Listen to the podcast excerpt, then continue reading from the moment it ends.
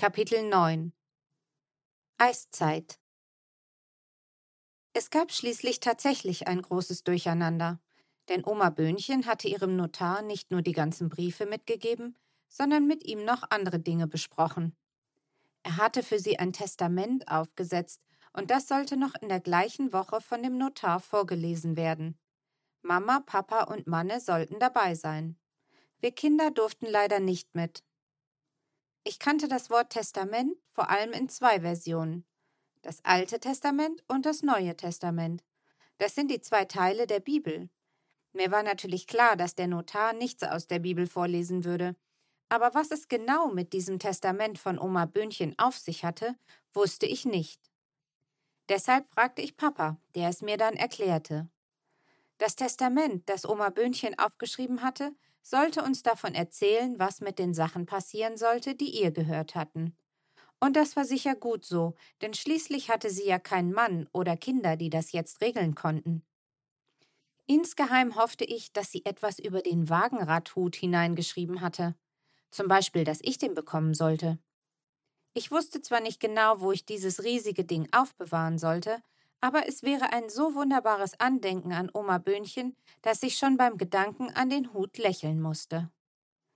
Auch wenn wir Kinder nicht direkt bei der Testamentseröffnung, so nennt man das, wenn das Testament vorgelesen wird, dabei sein durften, saßen wir doch wenigstens vor dem großen Haus, in dem dieser Notar sein Büro hatte, und warteten und warteten darauf, dass die Erwachsenen wieder herauskommen würden. Sam und Noah hatten dafür extra ihr Handballtraining abgesagt, und ich verzichtete auf den Klavierunterricht.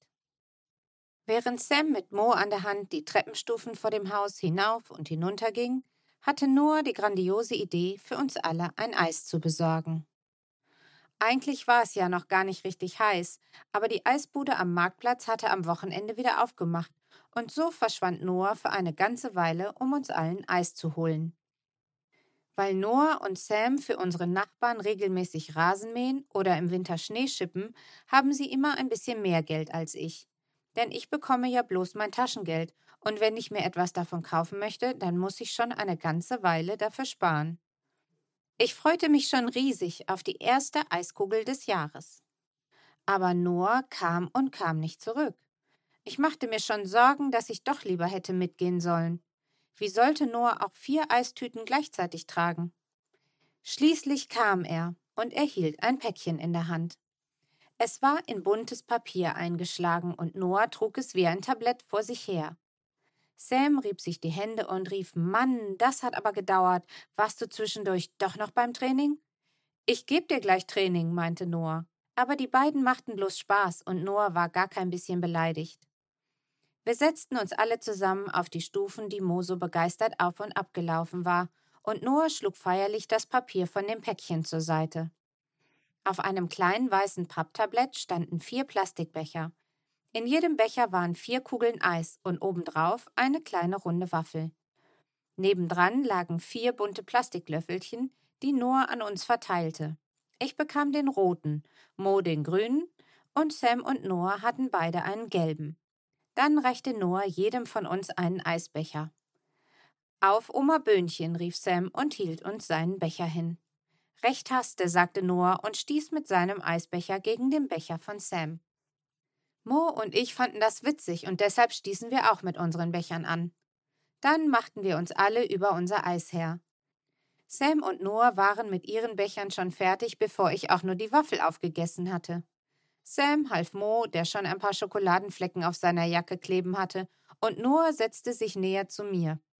Ich kann dir gerne beim Essen helfen, bot er an und zückte seinen gelben Löffel, um ihn in mein Eis zu tauchen. Nix da, rief ich und hielt meine Hand schützend über mein Eis. Na hör mal, ich hab es doch schließlich bezahlt, sagte er, aber ich wusste genau, dass er bloß Spaß machte. Er machte laute Schmatzgeräusche und fuchtelte mit dem Löffel vor meinem Gesicht herum. Hilfe, rief ich und sprang auf. Der Eisdieb ist unterwegs. Noah rief, na, warte, und bewegte sich auf mich zu. Aber ich hüpfte zur Seite und riss mein Eis nach oben. Genau in diesem Moment stürmte ein Mann aus dem Haus. Er schimpfte furchtbar laut mit einem anderen Mann, der ein paar Schritte hinter ihm herlief. Wahrscheinlich sah er deshalb uns Kinder nicht, denn sein Blick war auf den anderen Mann gerichtet. Vorsicht, rief Sam noch und zog Mo zur Seite. Aber da war es schon zu spät. Der Mann lief zwar nicht Mo über den Haufen, aber stattdessen mich. Und das war mindestens genauso blöd. Noch blöder war, dass mein Eisbecher mir beim Aufprall mit dem Mann aus der Hand flog und das Eis durch die Luft sauste. Noah fing mich noch rechtzeitig auf, sonst wäre ich wohl auf den Gehweg geknallt, aber das Eis konnte keiner mehr auffangen, und so landete es mit einem seltsam klatschenden Geräusch auf dem Kragen des schimpfenden Mannes. Der Becher fiel anschließend auf den Boden und kullerte über den Gehsteig. Das meiste vom Eis blieb auf dem Kragen hängen und rutschte von dort weiter den Anzug hinunter, bis es schließlich auf die Treppenstufen platschte. Wir waren alle mucksmäuschenstill und starrten den Mann an. Irgendwoher kannte ich ihn, aber mir fiel einfach nicht ein, woher.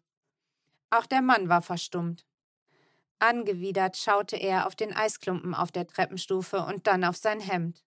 Sein Gesicht wurde ganz weiß und sein Mund klappte auf und zu wie bei einem Fisch. Plötzlich polterte er los. Er schimpfte und wetterte und dabei benutzte er Wörter, für die ich zu Hause bestimmt vier Wochen den Tisch abräumen müsste, wenn ich sie sagen würde. Manche dieser Wörter kannte ich noch gar nicht. Mo kann lautes Geschimpfe nicht so gut ertragen, deshalb fing er einfach an zu singen. Er hielt sich die Ohren zu und sang aus vollem Hals einfach spitze, dass du da bist. Das ist sein Lieblingslied aus dem Kindergottesdienst, und ein anderes Lied kann er eigentlich auch nicht. Moos Gesang machte den armen Mann aber nur noch wütender. Das war eigentlich schade, weil es sich so süß anhört, wenn Mo singt. Jedenfalls drehte der Mann sich irgendwann zu Mo um und zeigte mit dem Finger auf ihn. Der kleine Schwachkopf soll augenblicklich mit dem Gekrähe aufhören, sonst fängt er noch eine, brüllte er ihn an. Ja, und das war zu viel. Es konnte ja sein, dass er sich über den Eisfleck auf seinem Kragen ärgerte. Es war sogar möglich, dass er Moos Lied nicht mochte. Aber niemand, absolut niemand, sagt ungestraft Schwachkopf zu Mo. Man sagt sowieso zu überhaupt niemandem Schwachkopf. Das ist einfach gemein und blöde. Aber zu Mo durfte man es schon gar nicht sagen. Weil Mo ein Downkind ist, funktioniert sein Kopf manchmal ein wenig anders. Er kann noch lange nicht so gut sprechen wie die anderen Kinder in seinem Alter und manches ist einfach zu knifflig für ihn. Deshalb ist er aber nicht dumm. Er versteht nur eben ganz viel nicht mit dem Kopf, dafür aber mit dem Herzen. Und das, obwohl auch sein Herz schon so oft krank war. Trotzdem sagen Kinder manchmal fiese Sachen über ihn, aber eigentlich nur die, die Mo gar nicht richtig kennen. Und ich glaube, das ist genau das Problem an der Sache, dass Kinder bei Sachen, die sie nicht gut kennen, rumwitzeln und manchmal blöde Sprüche machen. Der Mann jedenfalls war schon lange kein Kind mehr, und er konnte sich auch so viel ärgern, wie er wollte, und meinetwegen schimpfen und brüllen und schlimme Wörter sagen. Aber Mo beschimpfen und bedrohen, das war eine ganz, ganz blöde Idee. Sam war mit einem Sprung die Stufe zu dem Mann hochgehechtet und stand jetzt direkt vor ihm. Der Mann war sicher schon viele Jahre älter als Sam, aber Sam überragte ihn um einen ganzen Kopf. Verblüfft schaute der Mann ihn an. Jetzt ging auch Noah langsam auf den Mann zu und atmete dabei, als hätte er gerade einen Dauerlauf hinter sich. Sam berührte den Mann gar nicht. Er stand nur ganz nah vor ihm und sagte so leise, dass ich es wegen Moos Gesang fast nicht gehört hätte. Können Sie das bitte noch mal ganz langsam und zum Mitschreiben wiederholen? Ich bin mir sicher, dass ich mich da gerade verhört habe. Der Mann schnaufte und wollte etwas erwidern, aber ich glaube, ihm fiel einfach nichts Passendes ein. Vielleicht hatte er auch schon alle Schimpfwörter aufgebraucht. Der andere Mann, den er beim Herausgehen schon so angemeckert hatte und der das ganze Theater von der Haustür aus verfolgt hatte, packte seinen Arm und zog ihn an Sam und an Noah vorbei die Treppe herunter.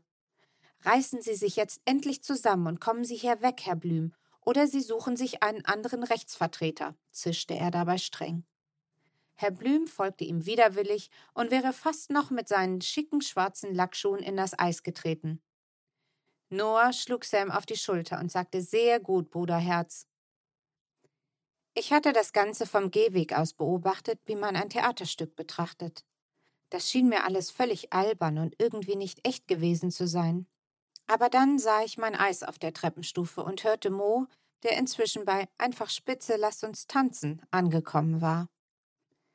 Und mir fiel auf, dass Mo viel mehr Wörter singen konnte als sprechen. Und dass Noah an meine Lieblingseissorte gedacht hatte. Pistazie.